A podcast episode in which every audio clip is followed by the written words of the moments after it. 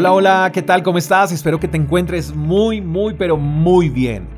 Primera de Timoteo capítulo 5 verso 8 dice, aquellos que se niegan a cuidar de sus familiares, especialmente los de su propia casa, han negado la fe verdadera y son peores que los incrédulos. No puedo negar que cuando leí este pasaje me estremecí de manera sorprendente.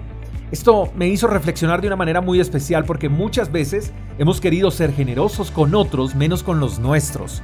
Queremos suplir las necesidades de otros y nos olvidamos de las necesidades de los nuestros. ¿Qué nos hace pensar que dar de manera amplia para otros y no para los nuestros nos traerá bendición? Las cosas no son así.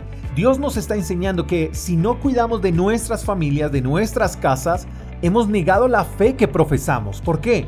Porque un verdadero hombre de fe es aquel que provee de manera responsable para los suyos y mantiene todo en orden en casa.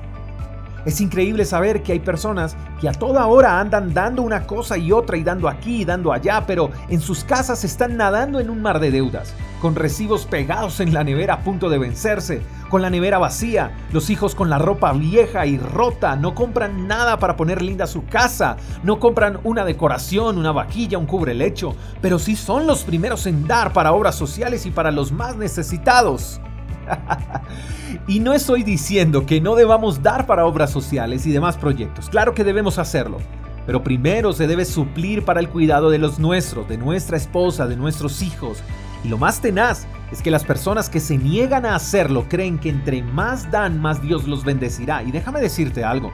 Dios te bendecirá cuando bendigas a los tuyos, cuando hagas las cosas de manera ordenada, porque Dios no puede bendecir lo que está desordenado. Déjame repetir eso.